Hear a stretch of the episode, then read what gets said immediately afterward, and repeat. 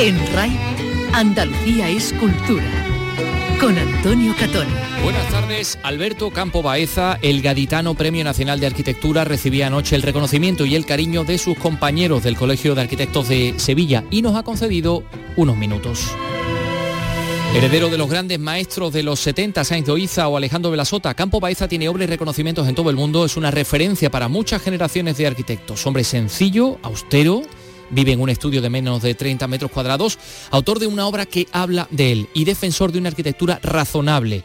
Un autor que rechaza lo que él llama esa arquitectura de ocurrencias. Hacen una torre torcida, inclinada, torcida y fragmentada. Dice, mire usted, una torre nunca ha sido, no es lógico que sea ni fragmentada, ni torcida, ni inclinada. Se inclina porque la torre de Pisa se inclina porque los cimientos le fallan por un lado y se inclina un poquito, pero usted no tiene sentido hacer una torre inclinada. Pues sí, eh, nos ha concedido una entrevista y nos ha hablado de su concepto de la arquitectura, que en definitiva es su forma de ver la vida. Hace edificios buscando que quienes los ocupen sean felices. Su brillante solo es equiparable a su extrema amabilidad que ustedes también van a poder comprobar en la siguiente entrevista. Pero hoy además tenemos asuntos, muchos asuntos relacionados con la arqueología. Carlos López, con esta música tan inquietante. Buenas tardes. Bueno, de Michael Nyman, ¿eh? Sí. Buenas tardes, sí. En Cañaveral de León, en Huelva, aparece un complejo funerario y una pieza monumental dedicada a un guerrero en la misma zona donde hace unos años aparecía una estela de cuatro milenios de antigüedad. En Benjíbar, en Jaén, han aparecido unos, unas termas romanas bajo los cimientos del llamado Arco de, Augusto. Y de Augusto, sí. De Augusto. Mm. Perdón, y el jueves que viene comienza en la Mezquita de Córdoba unas jornadas internacionales de arqueología islámica. Bueno, es que le, hemos puesto una pequeña trampa a Carlos López con aquello de Augusto, es Augusto. Bueno, además hoy se presenta en Málaga el poemario de Antonio Jiménez Millán, Noche en París. No Vicky Román, buenas, o Vicky Román, buenas tardes. buenas tardes. Bueno, el poemario de Antonio Jiménez Millán ha ganado el decimosegundo premio iberoamericano de poesía Hermanos Machado y ha sido publicado por la Fundación José Manuel Lara.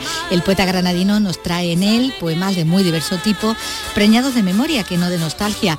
En ellos recuerda además a los ausentes, regresa a la infancia, retrata personajes y llega al amor a través de la música.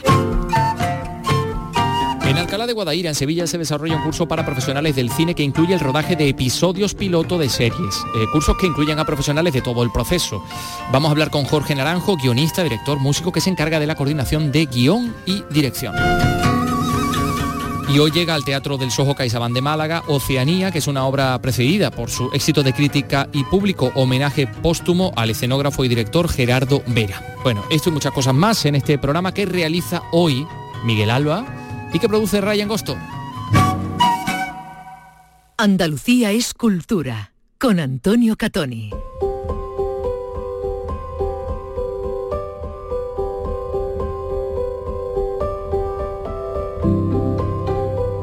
Alberto Campo Baeza, bienvenido a Rómula, a Julia Rómula Hispalis, porque Rómula es una pequeña Roma. Mil gracias, mil, muchísimas gracias. Yo estoy aquí en mi casa. Eh, yo soy de Cádiz, ¿eh? que eh, bueno, pues eso, yo creo que en Andalucía, Cádiz, la ciudad más antigua del mundo. ¿eh? como dijo muy bien el New York Times hace cuatro o cinco años, dijo además que era la ciudad más hermosa del mundo. y estoy muy orgulloso eh, de ser andaluz. Y nosotros lo creemos. Bueno, es que no sé si conocía usted que cuando Manuel de Falla venía a Cádiz siempre se encontraba con la señora que lo cuidaba cuando era pequeño, que Ana La Morilla, una gitana que le empezó a enseñar algunas canciones y eso él lo fue captando y luego lo trasladó a su música. Usted cuando viene al sur, ¿dónde busca ese, calor? ¿En qué personas, en qué corazones busca usted el calor del sur? Pues, eh, tantísimimos amigos que tengo, y yo tengo muchos amigos, no solo en Cádiz, sino también en Sevilla y en Córdoba y en muchos... Eh, en muchos sitios, pues la, eh, a ver, yo he trabajado como arquitecto, he hecho cosas en Cádiz, varios edificios en Cádiz, pero también en Almería, ¿eh? Eh, con lo cual pues también estoy muy orgulloso. La plaza de la Catedral de Almería es mía, ganada por concurso. Maravilloso mármol de Macael. Bueno, y si hablamos del cubo de Caja Granada, del Museo de la Memoria, de, en fin, de, las casas, de las casas que son, son maravillosas enfrente al océano. Em, pero claro, toda esa luz usted la transmite en su arquitectura, esa luz de la que ha aprendido. Una arquitectura que además está empapada absolutamente de usted. Vive usted en un estudio muy pequeñito, eh, donde prácticamente tiene que levantar la cama para poner la mesa. Eh, eso me han dicho a mí. Es que la cama, la cama es campoteable, de tal manera que yo escampoteo la cama, la levanto y la meto en su nicho, claro, con sus muelles, por supuesto, con lo cual eh, me queda mi, mi zulo me queda más amplio, pero vamos. La, ¿eh? pregunta de la gente de la cultura seguramente será ¿dónde mete usted los libros? Sí, no, claro, por mi casa, que es mi zulo, está lleno de libros, pero también mi estudio está lleno de libros. O sea, tengo un estudio llenísimo de libros. Tan lleno de libros el estudio y tan lleno de libros mi casa que llevo un tiempo largo ya regalándole paquetes de libros a mi suministrador de libros de segunda mano en la, en la calle Hortaleza de Madrid, ¿eh? a Jesús, que tiene la librería Pérez Galdós de segunda mano, y entonces le, le regalo o voy desarrollando libros, ¿eh? pero y a la vez pues el, domingo, el domingo eh, fui al rastro por la mañana, tengo la costumbre de ir siempre o al rastro o al Prado o a, tantos sitios en Madrid donde uno se puede perder y desaparecer. Y en el rastro volví a comprar como siempre dos o tres libros. En el rastro, en la Plaza del Campillo, los sábados hay solo ropa, pero los domingos solo hay libros entonces es un sitio estupendo para comprar libros de segunda mano por muy buen precio. Para seguir aprendiendo, para seguir encontrando ahí el saber, su arquitectura, su vida está también un poco empapada de austeridad, su arquitectura también eh, se debe parecer, una obra debe hablar del arquitecto, un arquitecto se debe parecer a su obra. Sí, yo creo que sí, que eso está muy muy claro. O sea, a mí a veces me han tildado o puesto la etiqueta de minimalista, cosa que abomino de, ese, de esa palabra y abomino de, esa, de ese, no, abomino de ese concepto, no, pero de esa, que, que no, yo no soy minimalista, simplemente soy sencillo, hago las cosas de manera sencilla, sobria, tú has dicho antes, pues vivir sobriamente, vivir austeramente, pues hago una arquitectura que sobria, sencilla, lógica, ¿eh?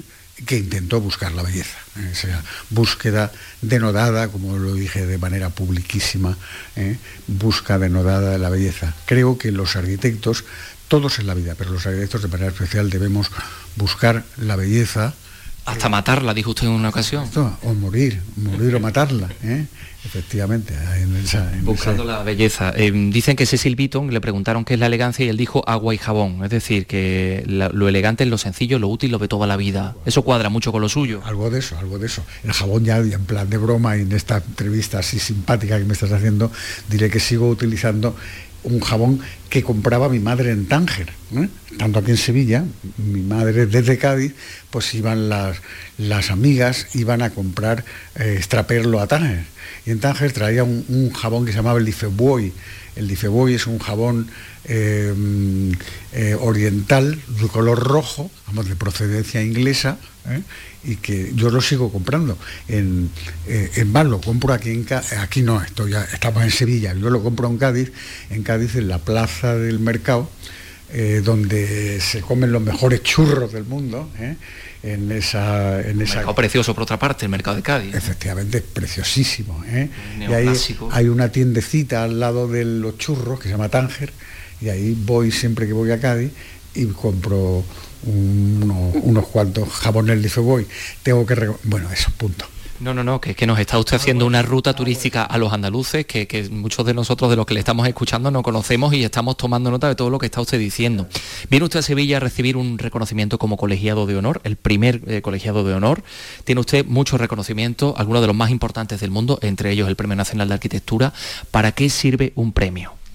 Bueno, pues yo creo que un premio, en mi caso, tengo muy claro cuando me decían, bueno, ahora ha preparado usted unas palabras para esta tarde. Digo, sí, pero he preferido prepararlas en mi cabeza y en mi corazón más que escribirlas porque quiero ser breve. ¿eh? Había una cosa que mi padre decía muy simpática, eh, decía, el que no mueve, el orador que no mueve los corazones, mueve los isquiones. Los isquiones son los huesos de sálvasese a la parte. ¿eh? Ah. Entonces, uno procura ser breve en todas estas situaciones. En ese caso, yo diría, la primera cosa es que es inmerecido. O sea, yo no me merezco este premio. Yo, todos los premios, eh, yo tengo la suerte y no puedo más que dar gracias a Dios por el reconocimiento que tengo, que a veces es eh, a veces o siempre es inmerecido. Yo no merezco tanto, tanto reconocimiento. En este caso, mira, hay arquitectos mejores que yo y españoles muchos. ¿eh? Entonces dices, bueno, ¿por qué a don Alberto le tienen que conceder el ser? Pues para mí es un, honor inmerecido que agradezco muchísimo, que lo agradezco con, toda mi alma y con todo mi corazón, y que es más producto de la generosidad de los que dan el premio de los méritos que uno pueda tener. ¿eh? Entonces ahí yo aludiría, y siempre me ha pasado, que he tenido la suerte de tener eh, gente enfrente, enfrente en el sentido bueno de la palabra, eh, más muy generosa, muy generosa, tan generosos que ven una serie de valores, se les borran los defectos y solo ven las, las cosas buenas. Y yo no puedo más que dar gracias. No tengo palabras suficientes para dar gracias, gracias, gracias. Bueno, yo qué sé, es que los premios, pero los premios hay que buscarlos, hay que trabajarlos, hay que limitarse a ser merecedor de, de los premios. Pues yo he tenido una vieja costumbre, no vieja, ¿no? inveterada, viejísima, que es que nunca he buscado los premios. ¿eh? Yo estaba ahora comentando con la... Este, he venido con una de mis colaboradoras del estudio en el tren y me preguntaba por lo de, por ejemplo, el ser académico de la Real, académico de número de la Real Academia de Bellas Artes de San Fernando de Madrid. Bueno, pues eso son, los académicos son una gente sublime, maravillosa, estupenda. Jamás en mi vida pensé, ni se me pasó por la cabeza el ser académico. Y, bueno, pues hace, hace siete años me viene un académico de la Real Academia, me viene y me dice, Alberto, que te hemos propuesto, claro, yo sorprendido, porque dices, bueno, ¿por qué? ¿Por qué a mí me tiene que, y una vez más, eh, yo creo que es una muestra muy clara, o sea, no busco podía buscarlos, ¿eh? los premios y los reconocimientos me vienen dados porque tengo alrededor gente estupenda y generosa, vuelvo a decir, la generosidad de la gente que tiene uno alrededor. Después te pueden decir, hombre, es que tú también quieres mucho a la gente y te vuelcas mucho con la gente. Claro que sí, me vuelco con la gente porque creo que es la manera bonita y buena de andar por la vida, darse y volcarse en los demás. Y eso, bueno, pues después resulta que, que tiene su contraprestación no buscada, pero encontrada donde uno no puede más que dar las gracias, gracias, gracias. ¿Y tienes alguna definición de lo que es el éxito? Pues no, no me he planteado yo esto del éxito, no. ¿Mm? En inglés diría success. ¿eh? Pero eh, por otra parte también tengo entendido, yo no sé si a lo mejor en esta sociedad estamos demasiado volcados en, esa búsqueda del éxito y particularmente con la irrupción de las nuevas tecnologías y de todas estas cosas de las redes sociales, de toda esta marea que, en la que nos vemos sumidos, ¿no?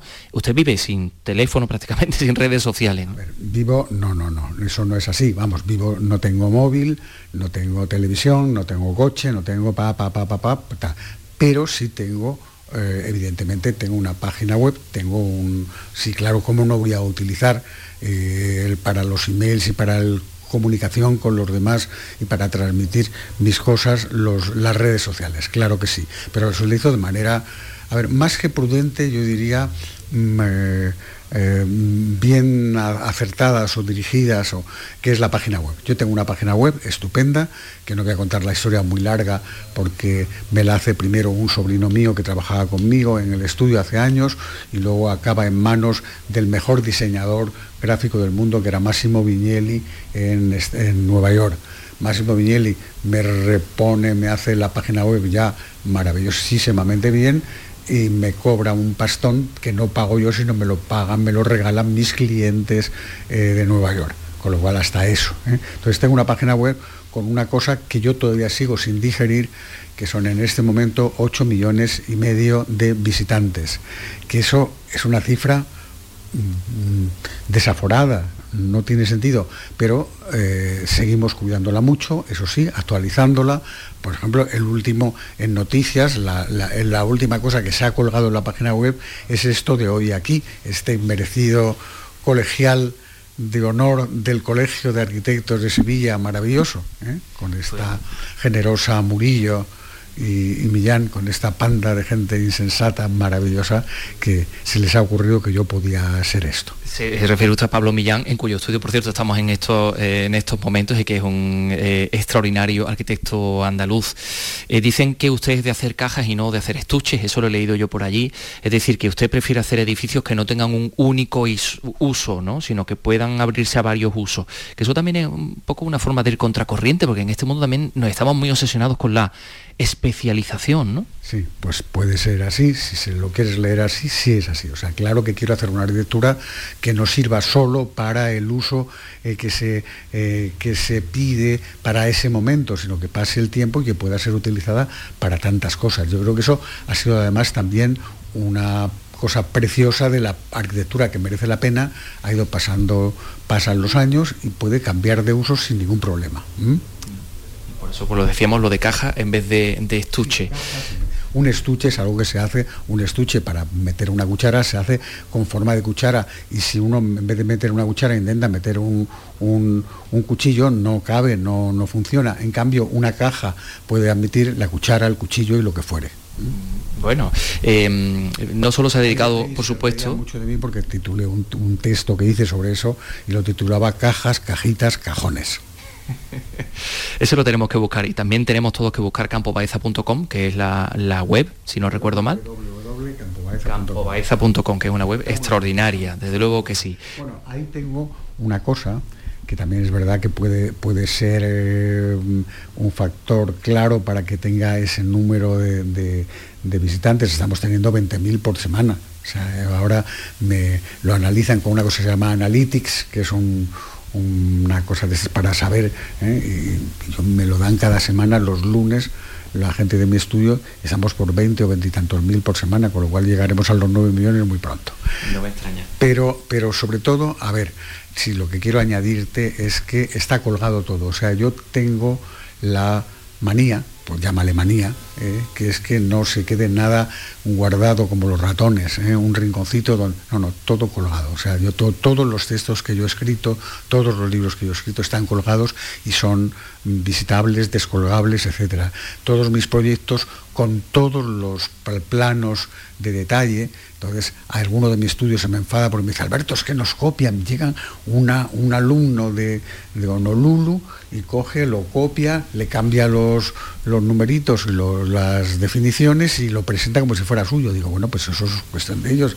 Yo, en cambio, yo no puedo no tener la generosidad, la lógica, más que generosidad, de tenerlo colgado. Si tú tienes, has producido un trabajo, lo pones a disposición de los demás, ya sea un plano, ya sea una fotografía, ya sea un, texto. ¿eh? Porque esa otra de las obsesiones de Alberto Campo Baeza, enseñar, compartir. Sí, claro, comunicar. O sea, tú como periodista hay un verbo clave, clave que es comunicar, comunicar con los demás. En el fondo, eh, la arquitectura, el ser arquitecto es algo que es para servir a los demás, para que los demás sean felices en, las, en los edificios que uno haga, pero no solo con los edificios, sino con todo. Yo tengo otro de mis defectos, es que soy, soy profesor, soy el catedrático más viejo de mi escuela, donde ya estoy jubilado, emérito y todas las cosas que se puedan decir por edad, ¿eh? pero eh, la enseñanza también es un factor que ayuda, no que ayuda, sino que hace, hace posible, hace, hace evidente esa transmisión de, lo que uno está haciendo. ¿eh? Uno en la enseñanza está enseñando, transmitiendo a los demás más que enseñando, aprendiendo más que enseñando y transmitiendo los mecanismos con los cuales uno está trabajando. Razones, o sea, yo estoy haciendo una arquitectura de cajas, de cajitas, de cajones que son lógicas, que son razonables, que hay razones por las cuales, o sea, la arquitectura no es, yo por lo menos a eso defiendo, no debe ser caprichosa, no es, o sea, ahora mismo ¿quiénes se hacen famosos? Los arquitectos que hacen sus caprichos, sus, sus cosas superficiales. Cuanto ocurrencias. o mejor sus ocurrencias, gracias por la palabra, ocurrencias. hacen una torre torcida, inclinada, torcida y fragmentada. Dice, mire usted, una torre nunca ha sido, no es lógico que sea ni fragmentada, ni torcida, ni inclinada. Se inclina porque la torre de Pisa se inclina porque los cimientos le fallan por un lado y se inclina un poquito, pero usted no tiene sentido hacer una torre inclinada. Ese tipo de cosas. ¿Qué tiene que tener un edificio para que sean felices las personas que lo habitan o que trabajan en él? Pues que sea racional y que sirva para lo que sirva para lo que se ha hecho. Sea, yo para mí mi mayor piropo de la última casa que terminé es que me costó bastante, fue una especie de lucha de batalla con, los clientes, ¿eh? yo les decía que un cliente va al arquitecto como yo voy al médico, yo voy al médico y me pongo en manos del médico y el médico me dice que me tire por la ventana y me tiro por la ventana. Y si me dice que tome unas pastillas, tomo las pastillas que me dice el médico y creo en él, no ando buscando, inquiriendo otras cosas. Entonces un arquitecto, un cliente se pone en manos del arquitecto, el arquitecto intenta hacerlo lo mejor posible y ya te digo, de esa casa que me costó bastante en una especie de batalla con los clientes, ahora mismo para mí el máximo piropo que me pueden echar es que están felices y que me llaman de vez en cuando para decir, Alberto, qué a gusto y qué felices estamos en esta casa que nos has hecho, ¿no? Estamos también nosotros felices en esta arquitectura de la radio, arquitectura invisible, que es la radio, en, esta, en este rato de charla que hemos tenido con Alberto Campo Baeza, un auténtico placer estar con ustedes. Ya que lo dices así, te diré que yo te he dicho antes que no tengo tele, ¿eh? la tiré un día por la ventana, ¿eh? pero sin embargo... literalmente. Literalmente tengo radio, ¿eh? tengo radio. Pero tiró la tele de verdad. Oigo la radio, oigo la radio y además siempre digo lo mismo. Digo, la radio es algo que puedes meterte en la cama. La tele no te la puedes meter en la cama, en cambio la radio te la metes en la cama ahí y estás escuchando varias radios. Además la radio da esa libertad que te da el poder acudir a varias radios distintas con, matices diversos y es muy bonito, muy bonito. La radio es un, es, no lo digo porque estés esto aquí, porque me estés entrevistando desde esta radio estupenda, sino que es, es así, es objetivamente es así. Y que permite que uno se pueda mover por la, por la casa escuchando la radio, haciendo otras cosas. El, concepto de libertad, claro. Muchas gracias, señor Campo Baeza. Gracias, gracias, gracias a vosotros. ¿eh? Gracias a la radio.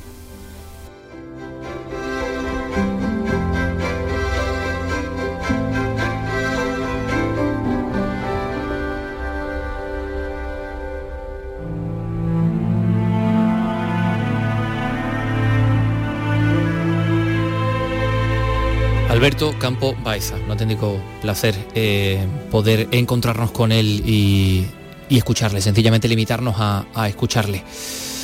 Bueno, vamos a ver, que tenemos un montón de cosas, querido Carlos, que no sé qué estás haciendo, estás ahí escribiendo algo Estoy escribiendo algo, estoy escribiendo algo porque lo tenemos que. No, porque eres muy creativo, porque, has estado escuchando. Es que, él, estaba escuchando a Campo Baez. Bulle, bulle las ideas. Sí, sí, sí, sí, sí, Pues mira, antes de que nos cuentes eso que estás escribiendo, te voy a contar yo tres cosas relacionadas con la arqueología muy importantes y muy interesantes. Tú sabes que en Mengíbar, en la zona donde está el Guadalquivir, donde comenzaba la provincia bética, fue encontrado hace ya un montón de tiempo una serie de elementos arquitectónicos, el arco de Augusto. Sí una especie de posada, una especie de venta, es decir, eh, tenemos que ponernos en la idea de un área de servicio de la época romana en la entrada a la Bética.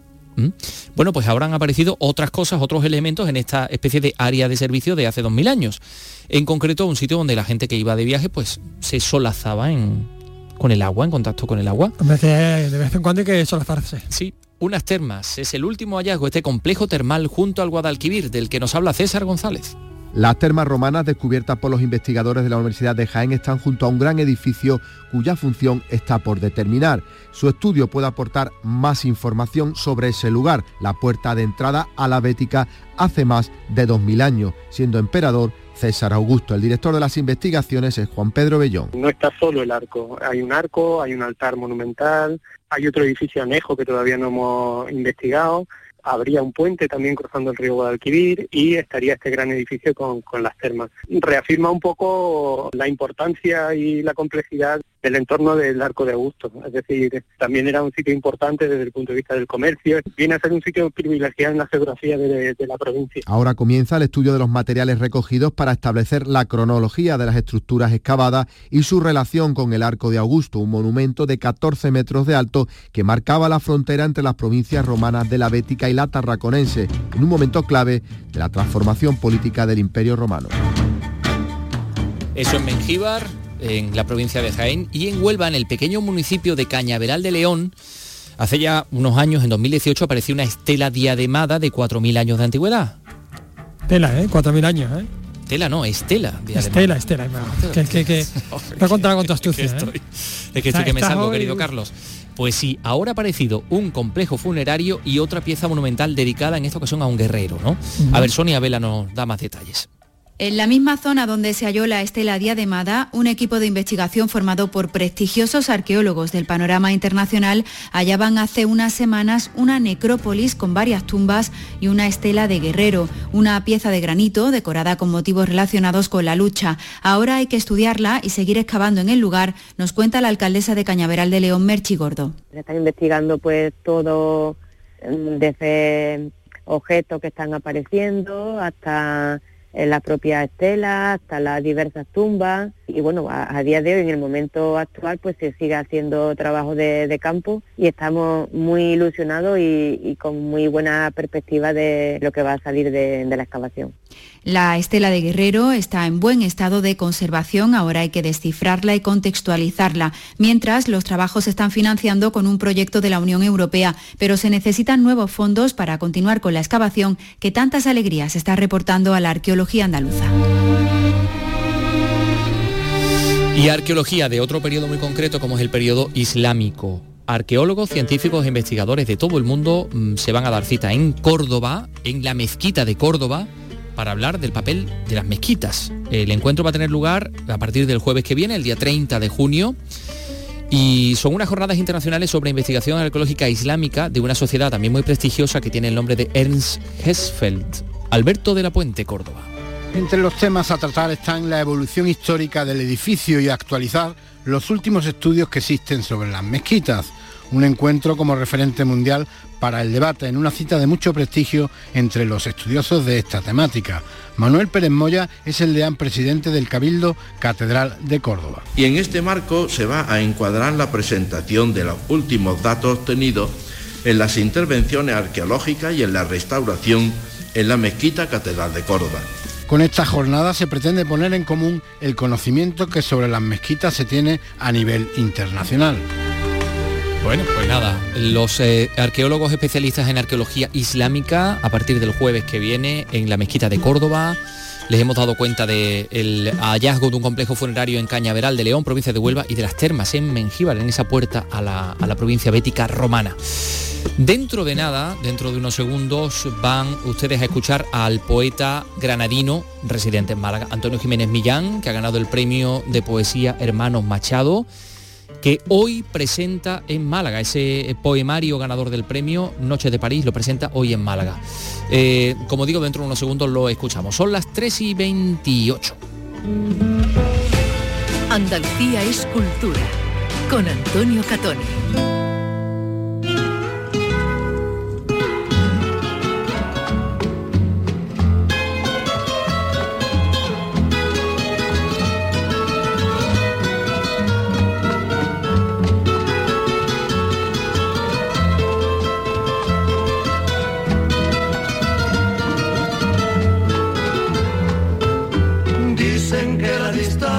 Es el olvido, pero yo no concibo esa razón, porque yo seguiré siendo el cautivo de los caprichos de tu corazón. No sé si la distancia es el olvido o si es solo la frase de un bolero que nos hizo creer una mentira. No sé si he regresado a esa ciudad si coincide la música y la letra al evocar un tiempo indescifrable, el de un encuentro, el de una despedida.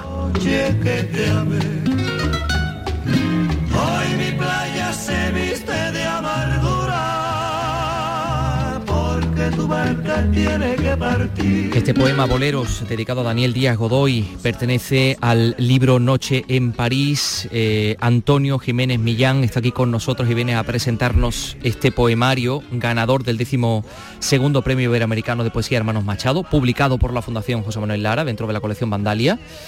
Y bueno, pues eh, aquí lo tenemos, eh, Antonio. Hola. Gracias por, por estar con nosotros. Aquí nos traes... Gracias a vosotros. Poemas de muy diverso tipo, algunos cuentan una historia, otros son poemas en prosa, hay sonetos, te atreves por primera vez con los, con los haikus, bellísimos por cierto, dividido en cinco secciones esta noche en París, a la que da nombre eh, pues ese pequeño homenaje a la capital francesa como centro de la cultura de un tiempo Que eso creo, Antonio, fue lo primero que nació y ya se le quedó un poco el nombre a esta colección de poemas, ¿no? Efectivamente, yo empecé en 2018 un poco antes de publicar el libro anterior a, este que se llamaba Biología e Historia, una, una colección de poemas en prosa que ya eh, llevaba el título Noche en París. Entonces ya se quedó como definitivo, ¿no? A, pesar de que ya mm, escribí otro tipo de poemas, no solo poemas en prosa, sino en verso, como tú has dicho muy bien, de cierta extensión, poemas más narrativos, otro, eh, otra colección de sonetos, incluso como, como tú también has dicho, haikus, pero el título se le, se le quedó ya desde prácticamente desde el año 2018. Un libro en el que la memoria tiene un papel fundamental porque te ayuda también a rescatar momentos de tu infancia, momentos junto a personas que se han ido. Eh, me voy a detener en primer lugar en, bueno, en una de las eh, secciones de estas cinco secciones, que es la de memoria del agua y que nos lleva precisamente a esa a esa melancolía, a esa, a esa memoria, mejor dicho, ¿no? que nos lleva a la infancia en este fin de año. Eh, a Miguel y Cristina, sabed que no es nostalgia esa corriente ambigua que me lleva al pasado y al avanzar refuerza la memoria, disuelve las promesas vacías del futuro. Es solo resistencia ante la muerte. Efectivamente, no, no, es tanto nostalgia lo que hay en, en este libro y sobre todo en la primera sección, sino fundamentalmente memoria que vuelve a aparecer también en la última, es decir, en la sección eh, Sentimental Mood, que es una recreación de momentos del pasado a través de la música. Entonces, la memoria actualiza determinados instantes que siguen teniendo una, una potencia muy, muy grande en el, en el, recuerdo y de alguna manera se instalan en el, no dejan de instalarse en el presente. Pero yo creo que no es una mirada nostálgica, sino una especie de actualización necesaria. Mm, ¿Vienen a mí ecos de aquello de cernuda de nostalgia? No. Lo que así recreas es el tiempo sin tiempo del niño. Efectivamente. No es, no es, nostalgia. Hay dos recuerdos, ah, hemos hablado también de personas que se han, se han ido, hay muchos recuerdos a, muchas personas en, cada uno de estos poemas de Antonio Jiménez Millán, pero particularmente son emocionantes los de Pancho García Gómez y Juan José Montijano, ¿no? Sí, porque ellos fueron primero alumnos míos en la Facultad de Filosofía y Letras de, Málaga. Ellos hicieron historia del, arte y luego ya entraron como profesores y pasaron a ser, a ser colegas. Desgraciadamente, pues los dos desaparecieron prematuramente y yo les dedico a cada uno un, texto. Eh, Paseos por Roma a Juan María Montijano, porque él eh, viajaba allí con muchísima frecuencia y llevaba a los, estudiantes de arte a, Roma, ¿no? Le dedico el poema que habla de, precisamente de, los paseos por Roma de, de, Stendhal. Y en el caso de Pancho García Gómez, era un gran especialista en cine. Él estaba también muy, estuvo muy cerca del Festival de Málaga de Cine y explicaba esa asignatura también en Historia del Arte de una, de una manera excelente y fue una, pérdida muy, muy sensible. Por eso le, dedico uno de los poemas más largos del, libro, eh, Casa en la, en la Avenida, que recuerda precisamente el barrio donde, lo, donde yo vivo y él vivía también, ¿no? y que él estudió en su tesis doctoral, ese tipo de viviendas de Málaga cerca de la, de la playa. ¿Por la zona de Guadalmar? Por la zona, no, más bien por la zona de Pedregalejo, por la zona de Málaga. El otro este. extremo. El otro extremo, justamente. Ahí era, entonces es una recreación de, ese, de ese ambiente de barrio y un poco de lo que él estudió también. Mm. Mm. Eh, pues mira, me, iba a detener luego también en esos paseos por Roma precisamente que has mencionado anteriormente y eh, que dedicas a Juan María Montijano y en ese final, en, un momento escribe esa frase memorable sobre Rafael Sancio eh, Stendhal, ¿no? Sobre mm. Rafael, jamás odió a nadie, estaba demasiado ocupado por sus amores y sus trabajos. Qué elección para la gente provinciana tan ciega y tan inmersa en sus rencores viejos todos caemos en este, en este tipo de hmm. trampas, ¿no? En este mundo que, en el que estamos rodeados y, sobre mm, expuestos a, un montón de, información que nos, que nos vuelve locos, Antonio. Sí, en parte también ese final es una advertencia para mí mismo. Es decir, para no caer en, esa, en esos rencores provincianos que hay que evitar, creo, por, por sistema y que hay un montón de cosas estupendas a las que a las que aferrarse que dedicarse efectivamente. Y no estar pensando en lo en, fin en, lo que dirán los demás en esa rencilla absurda. Hay luego otra sección que es la de los retratos en la que hay retratos realmente maravillosos a bola de nieve al, cantante al, pianista cubano eh, a Fernando Pessoa creo que es la brasileira de la mano de tu hija No es la brasileira, porque la brasileira está en el Chiado. ¿En el Chiado de Y el Lisboa? Martiño de Arcada está en la plaza del, del, eh, comercio, Ajá, que es justo al lado del puerto. en la Baixa, ¿no? En la, en la Baixa, exactamente. Eran, bueno, eran los dos sitios eh, a los que iba Pessoa con más frecuencia, ¿no? La Brasileira arriba, que es donde está su, su estatua, y el Martiño de Arcada, que, es, que tiene siempre unos carteles en la, en la fachada recordando a, Pe- a Pessoa, ¿no? La famosa foto aquella del abrigo y de la... Y bueno, que está paseando por... Con el la- bigote, ¿no? Con el bigote, sí, sí. Y ahí es donde le preguntas un poco a tu hija, bueno, no sé si tú serás Bueno, capaz de bien- ser tantas personas como... Más bien ella me pregunta a mí, me pregunta a mí quién era ese señor tan famoso, ¿no? Como para que lo pongan ahí en el en la fachada del, del café del restaurante, ¿no? Y claro, yo digo que es difícil de un personaje como Fernando Pessoa es bien difícil de explicar porque es varios a la vez. Son todos los heterónimos y es Ricardo Reis y es mm, Alberto Cairo. Al- Alberto Cairo y Álvaro de, Campos, Campos. pero también Bernardo Soares y el libro El desasosiego y, y bueno, eh, un personaje plural en, en sí mismo, muy complejo, muy yo, lo explico en, en clase ¿no? a, los, a los estudiantes tanto de filología como de historia del arte y suele, suele crear un- una curiosidad eh, permanente por la, por la complejidad del, del personaje. Aquí también hay muchos heterónimos de Antonio Jiménez Millán. Hay, en cada uno de sus poemas Mm. podemos encontrar a varios Antonios. En parte sí, pero por los diferentes tonos que se, que se emplea, es decir, desde el, el recuento, ¿no? O el, el testimonio a veces un poco indignado del retrato en, en negro, ¿no? Que es una clara denuncia de los, de los negociantes en plena pandemia, a los diferentes registros también del poema en prosa, porque eh, tú has nombrado el que se dedica a Stendhal y a los paseos por Roma, pero hay otros eh, irónicos, incluso humorísticos. Y luego ya en la parte, en la parte final mm, también hay varios tonos, es decir, en el momento en que se evocan piezas musicales, pues depende un poco también de la naturaleza de la propia experiencia que se, que se recuerda y de la música concreta que sirve de, de fondo. De Entonces fondo sí que esto, hay, más que varios personajes, hay varios tonos, varios registros de, de voz. Bueno, eh, eh, ya que estábamos hablando de Pessoa, que nos hemos detenido ahí un poco, eh, me voy a ir a otro retrato que a mí me ha realmente me ha llamado la atención, que es el de Místico González, ¿no? Nada tenía que envidiar a cualquier Místico personaje. Sí. Perdón, exactamente, Místico López. Sí, Nada sí. tenía que envidiar a cualquier personaje del realismo mágico que estaba tan de moda en aquel tiempo. ¿Quién era Místico López? Mira, este era en mis tiempos de todavía de estudiante de la Facultad de Letras de Granada.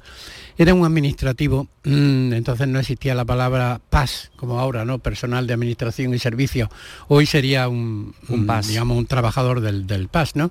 Entonces, ya te digo, en los años mediados de los 70 eso no, no existía. Era un, mecanógrafo que contrató un, un catedrático de literatura de la Universidad de Granada, don Emilio Orozco Díaz, que era un gran especialista en la literatura del siglo de oro y en la literatura mística, sobre todo en, en San Juan de la, de la Cruz, ¿no?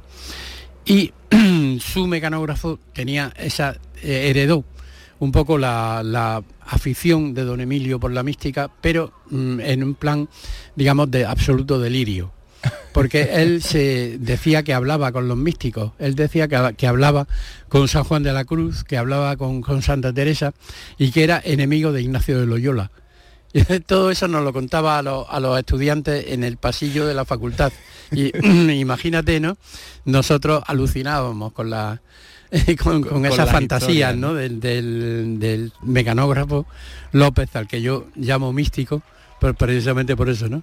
Y mm, claro, porque además era un personaje propenso al, a, Al a la bebida, a la, a la bebida, sí, y a bueno, la bebida. Encontraba claro. una vía de una vi- la vía unitiva la encontraba en la botella, Sí, ¿no? sí, En fin. evi- efectivamente. Entonces, lo mejor es que, claro, te- como era un buen mecanógrafo, le encargaban eh, que pasara a máquinas las tesis doctorales, cuando no había ni ordenadores ni nada que se le pareciera.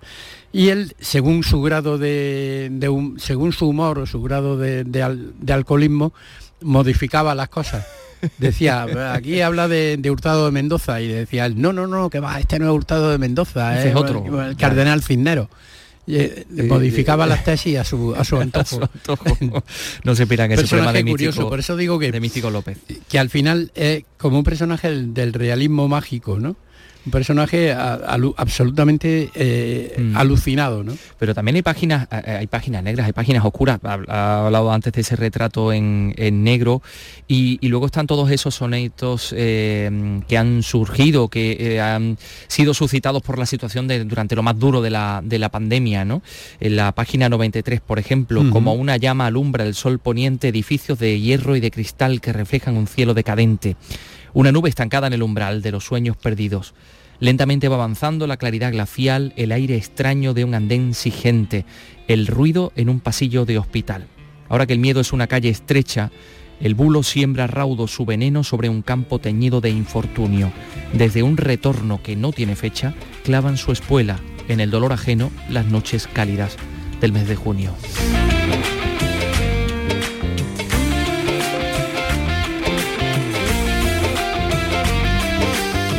Y con este hermoso poema de Antonio Jiménez Millán, Noche en París, pues les recordamos que hoy se presenta en Málaga este poemario que ha recibido el segundo Premio Iberoamericano de Poesía Hermanos Machado, publicado por la Fundación José Manuel Lara en la colección Vandalia. Con nosotros ha estado el poeta granadino para, para contarnos cosas de su, de su, poesía, de su forma de hacer las cosas.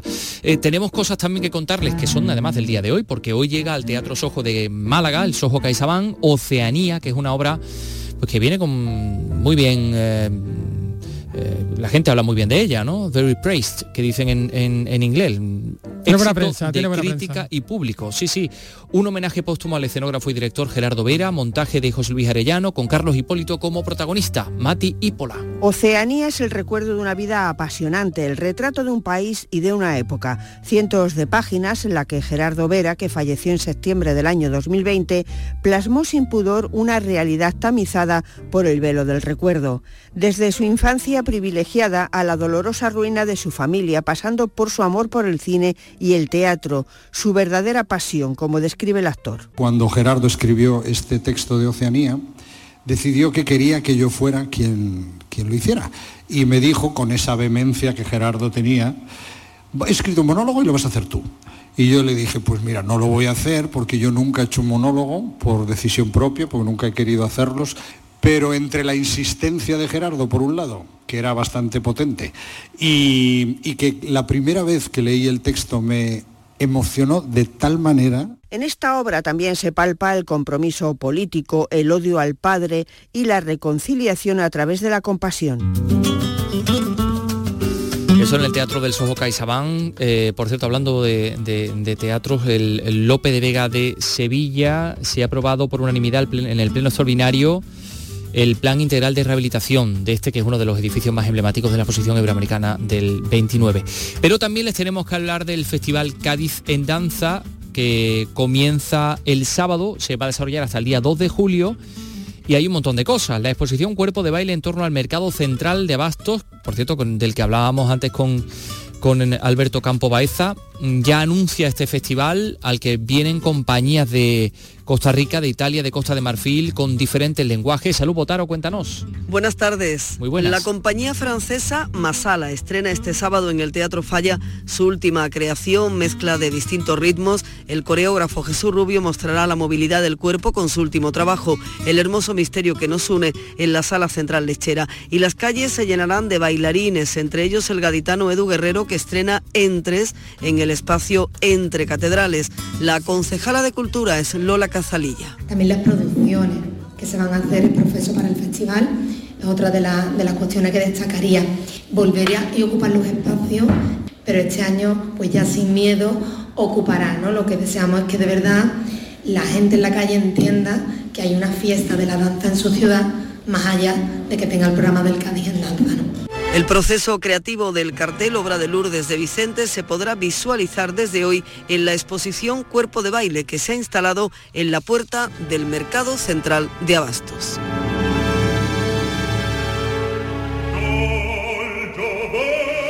Eso en, Cádiz y esto que nos... Bueno, esto es Don Giovanni. Qué impresión. Sí, sí, sí, qué impresión, sí. Hemos quedado aquí,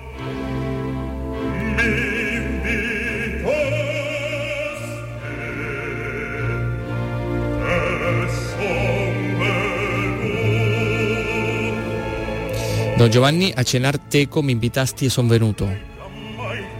Que bien hablas italiano, ¿eh? ¿Has visto? Madre mía. Pues es que este es el comendador, ¿no? El, el- Sí, el, sí, sí. eh, que me ha invitado a eh. cenar y aquí vengo yo y ahora te vas a enterar, dice. Oye, no, pero hablando de ópera, el Teatro Villa Marta de Jerez acoge mañana viernes el estreno de otra ópera de diálogo de Carmelitas, ¿no? Que reúne por primera vez a tres grandes voces del panorama lírico internacional. Hombre, ahí está Aino Arteta, Ángeles Bralacas y Nicola Beller Carbone. Carbone, sí. sí. Bueno, y además dirige José María Moreno, ¿no? Filarmónica de Málaga, coro del Teatro de Jerez, dirección de escena de Francisco López, Carlos. Exactamente, es una ópera de tres actos y es una coproducción del Centro Lírico del Sur, es decir, el Teatro Villamarta y Sí. del Teatro Cervantes de Málaga. Tiene música de Francis Poulenc y libreto del propio compositor y de Emmet Laveris, una historia basada en una, en una obra teatral homónima de George Bernardos, que a su vez, fíjate Antonio, se inspiró en la novela La última del patíbulo, o la última del, del cadalso. Cuenta la historia trágica de 16 monjas francesas. Vaya, las 16 carmelitas degolladas. Y por otra parte, tenemos que contar que en Alcalá de Guadaira hasta el próximo viernes se está rodando una serie, ¿no? Carlos, cuéntanos. Es parte de un proyecto conjunto, ¿no? De la plataforma Netflix con, con la SGAE de los Con la- escritores, sí, ¿no? con la, con la ISGE, sí, efectivamente, efectivamente, la ISGE de los, de los escritores y los guionistas para crearnos, que pone en marcha rodaje en toda España. En Andalucía se va a hacer en Sevilla y en Málaga. Se está haciendo, de hecho, en Sevilla. Incluye a profesionales de todo el proceso audiovisual, desde el guion a la dirección y el montaje. Jorge Gran, José es guionista, director y también músico Claro, y se encarga George. de George, efectivamente, de coordinar el guion y la dirección del que se rueda ahora en Alcalá. Vamos a hablar con él. ¿Qué tal, Jorge? Buenas tardes. Hola, buenas tardes. Cuéntanos un poquito en qué consiste este piloto, ¿no? Sí, es un piloto, es un, esto forma parte de un curso que organiza Netflix con AISGE y bueno, y es un curso en el que se llama creación íntegra de una obra audiovisual y es un curso en el que pues los actores y las actrices y guionistas están un poco todo mezclado, eh, pues escribimos todos en- entre todos y entre todas un guion de un piloto de una serie y ese piloto o sea, durante dos semanas donde, donde también se explican claves de cómo escribir un guion y luego ahora estamos dos semanas rodando ese guion que se está haciendo y además se están elaborando un dossier profesional de cómo se hace una serie, de cómo hay que vender una serie y todo eso. Entonces ellos actúan, interpretan, dirigen, mm, marcan la claqueta, un poco de todo. Está siendo una experiencia muy chula, la verdad. Y tú digamos que coordinas el, el proceso audiovisual centrado en la dirección y, y en el guion, ¿no? Vas a contar después con Ana Álvarez Osorio, Exacto. que coordinará la parte de montaje, ¿no? Exacto, efectivamente, que no había dicho antes. Yo, ah, yo he hecho la parte de guion, ahora estamos haciendo la parte de, ah, y, y la parte de dirección, y luego la parte de montaje la, la da Ana Álvarez Osorio, que además ha trabajado ya conmigo en algunas ocasiones y es una gran montadora, trabaja con Fernando Colomo, con Paco León, con mucha gente. Entonces ya montando este mismo proyecto les va a dar las claves de cómo se monta y, luego también se coordinará un poco conmigo para, para un poco que digamos que lo montemos mm, no- de forma coordinada y que, que, que nos guste a todos. Y al final, al final hay una parte también de, dirección importante y yo estoy muy contento, está teniendo un tono muy chulo, el equipo es muy muy bueno, muy profesional, la verdad. Y estamos con poco tiempo, como siempre, pero resolviendo. Oye, ¿y de qué es el piloto? ¿De qué, qué tipo de serie es? Pues mira, se llama El Hotel del Fin del Mundo. Y bueno, y realmente lo que es- y ocurre en un futuro distópico en el que, digamos, el mercado ha conseguido que, que hasta el suicidio sea un, un material con el que hacer negocio. y, y tiene un componente dramático, evidente, pero tiene un componente cómico e incluso surrealista, que pero lo, y lo estamos contando desde un, con un punto de vista bastante curioso, con una estética en blanco y negro, eh, con, con un tono muy pausado, y creo que está cogiendo una cosa muy chula, un, tiene un tono muy muy interesante y vamos, yo creo que la gente está encantada. Jorge, ¿y lo podremos ver en, en alguna plataforma? Eh, o sea, en Netflix, concretamente. Pues todavía no lo sé, no, eh, eh, eh, no, tampoco sé lo que puedo contar, lo que no puedo contar, pero sí sé que, que en septiembre como tarde estará terminado y que seguro que se hará algún algún pase y, y ya veremos lo que lo que lo que, lo que ocurre con, con esto que estamos aquí montando. Pero sí, sí, esperemos que sí, ojalá. Esperemos que sí y que lo podamos ver. Muchísimas gracias por atendernos, Jorge Naranjo, y mucha suerte. Muchísimas gracias a vosotros. Un abrazo para Jorge Naranjo, para George, eh, creativo y, y un tipo un tipo extraordinario, sin duda alguna. Lo digo porque lo conozco. Bueno, que esta noche también, tenemos cine también. clásico, Carlos, con la película que, de la que ya vamos a hablar con Paco Gómez Zayas, que también se ha venido para acá y cantidad de gente entre y sale por aquí. Esto es como el camarote de los hermanos Marx. Una trama de atraco en casinos, lo que nos encontramos en Gran Jugada en la Costa Azul.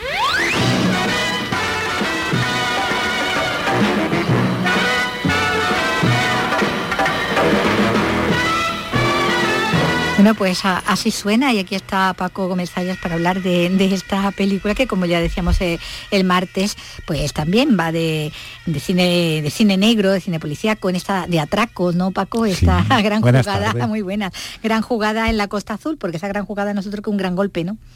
Sí, gran eh, sí, además era una película que, bueno, de alguna manera la inspiración es posible que, que se la ofreciera una película rodada el año anterior o, o hacía solamente dos años, que era La cuadrilla de los once. Sí, que que luego ha dado sí. lugar a todos los... A todas las nuevas versiones estas con George Clooney y Brad Pitt al frente del reparto, los Ocean's Eleven y, y otros y, y- y demás y demás secuelas. Y esta efectivamente es la, la historia o el relato de cómo se puede llevar a cabo un atraco en un casino también, en un lugar de, de espectáculo, de variedades y sobre todo de juego en la Costa Azul. Mm, Es una- un atraco que concibe un hombre que ha estado ya en la con edad, cárcel que. sí, y ya un que, veterano. y que además su mujer lo recibe después de haber pasado por prisión y que además ella se las promete muy felices porque que lo cree que que, van a que vivir jubile, ¿no? una vida retirada, incluso tiene preparado esto, pero él considera que pueden vivir mejor, Claro, que pueden bueno. acceder a una buena cantidad de dinero y que todavía está en forma para dar un golpe, pero Con la necesita- ayuda de uno joven, claro. necesita un joven que seduzca a una de las chicas que actúa allí en ese casino y entonces pues encuentran nada menos que a un hombre que tenía absolutamente fascinado y enamorada a todas las mujeres de la época y a muchas que llegaron de Que pero después que como es Alain Delon, ¿no? Sí, que además en estos días pues Ujú. nos han llegado noticias de que se encuentra en un estado de salud bastante crítico. Mm, Sí, sí. Eh, bueno, y una película donde además de, de ambas estrellas, ¿no? Sí. Galas, como son Jean Gabin y, y Alain Delon, pues también estaba el español José Luis Villalonga. Sí. No me acuerdo si era el dueño del casino o era un- una persona De los ricachones que iban allí a jugarse los, Los cuartos. cuartos. Sí, eh, lo curioso del caso es que Gabán había hecho muchas películas de todo género, pero fundamentalmente se le asociaba al género negro. Un poco lo que no, no lo comentamos hace dos días, el martes, cuando mm, eh, de Andalucía de- sí, de Televisión Gagné. sí, emitía contra el imperio del crimen, pero James Cagney pasaba un poco lo mismo, era un actor súper completo. Bueno, era un magnífico bailarín además, y para el musical era- estupendo. De hecho, al mismo tiempo que rodaba la película de hace dos días, estaba haciendo también otra que era la gran producción de la Warner de aquel año, que era la adaptación del Sueño de una noche de verano de Shakespeare. Y el director, que era nada menos que Max Reinhardt, que era uno de los grandísimos peso pesado. nombres del, del teatro de la, de la primera mitad del siglo XX, cuando lo vio dijo, este es uno de los actores más completos que hay aquí en América, ¿eh? dice no solamente en el cine, sino en América. O sea que, y con Gabán, pues realmente, aunque la mayoría lo asociemos al género negro, la verdad es que hizo melodramas, comedias musicales, por lo sí, visto sí, también era también, eh, también. también se le daba bien una el buena baile. voz.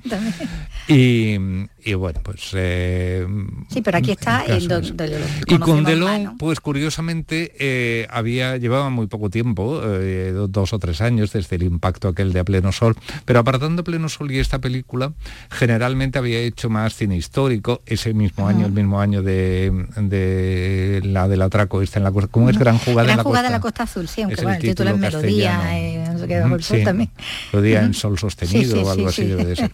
Eh, pero mm, pero de- Delon no había hecho hasta entonces mucho cine policíaco, había hecho eh, comedias románticas, películas históricas, aventuras, luego lo siguió haciendo incluso algún western, pero sí fue esta la que, bueno, la verdad es que el impacto fue con A Pleno Sol, que también es un relato criminal. Y, y poco a poco se fue decantando hasta que llegó un momento en que solamente hacía durante gran parte de finales de los años 60 Ah. y los años 70, incluso los 80, hacía sobre todo cine policíaco y cine negro. Algunas de ellas más adelante eh, producidas y algunas incluso dirigidas por él. Por él también. Mm. Bueno, pues aquí le vemos, eso es un mm. estas películas de eh, donde tenemos una, pareja, ¿no? Como muy antagonista entre ambos, ¿no? Porque bueno, aquí está el veterano y, el joven, ¿no? Mm. Eh, pero bueno, que, funciona como un tándem. Sí, además de hecho funciona también que cinco o seis años después repitieron en el clan de los sicilianos reforzados además por Lino Ventura, que también es otra figura fundamental del género negro francés, y además con el mismo director, con Henri Dorneil, que es curiosamente había nacido en Turquía, era de familia armenia, y huyendo precisamente del genocidio que practicaron los turcos contra los armenios, aparecieron en París cuando el chico tendría cuatro o cinco años, a mediados de los años 20, y luego desde los años 50 pues, se convirtió en un director de cine eh, que curiosamente hizo mucho cine de evasión hasta que llegó la última película donde contó la historia de su vida, ah. todo aquello de que les había pasado a los armenios en Turquía, la necesidad de exilarse como, como pasó a ellos. También, Sí. E, esa fue su despedida del cine cuando ya era un anciano. Pero generalmente la mayor parte de sus películas sobre todo las que tuvieron más éxito, fueron también las que eh, se movían entre la acción, el cine negro, bueno, lo que se llama el polar, ¿no? películas con Jean-Paul Belmondo, El furor de la codicia, eh, la que he dicho, El clan de los sicilianos. A veces consiguió también eh, grandes estrellas de Hollywood. O sea, en, El Serpiente estaba Jules Briner y mm, Henry Fonda bueno, fue un, un, buen director, o por lo menos un hombre que fabricaba unos productos que gustaba mucho a la gente. Bueno, prueba de ello es esta película, como decimos, que vamos a ver eh, esta noche ambientada ahí en la, en la Costa Azul, en ese casino de, de Cannes, ¿no? donde van a robar la cámara corazada. No te entendía yo bien si de aquí eh, surge la cuadrilla de los 11 o de la cuadrilla de los 11 es anterior a esta. No, la cuadrilla es anterior. Es anterior la cuadrilla debe ser del año 60 o 61 y esta es ya del 62. Bueno, pues están muy, muy cerquita una de otra, ¿no? Bueno, pues oportunidad de verla como decimos esta noche. Y bueno ya Paco mm, creo que qué feliz verano. nos estamos despidiendo a ti a Antonio y a todo el equipo de este programa y por supuesto a los espectadores o perdón a los oyentes que esto algunos bueno, los espectadores de cine también del cine de, nuestra tele. que sigan viendo Andalucía Televisión que todas las noches un poco antes de las 11 hay película. Muchas así de otras épocas, como esta que, vamos a ver esta noche. Los fines de semana generalmente son más recientes, son algunas novísimas. Y bueno, pues a la vamos, que vamos a seguir disfrutando del cine también verano y en la vuelta del verano nos encontramos. Feliz verano, Paco. Igualmente. Un abrazo enorme, Paco Gómez Muchísimas gracias por tu disponibilidad, por tu generosidad, compartir por su sabiduría. por tu sabiduría, claro, pero por, por compartir todo lo que sabe. Bueno, pues eh, mira, nos vamos a ir, eh, Carlos López, y te voy a dedicar estos temas. Porque hoy hace siete años que se nos fue María del Dulce Nombre Díaz Ruiz. Marujita Díaz.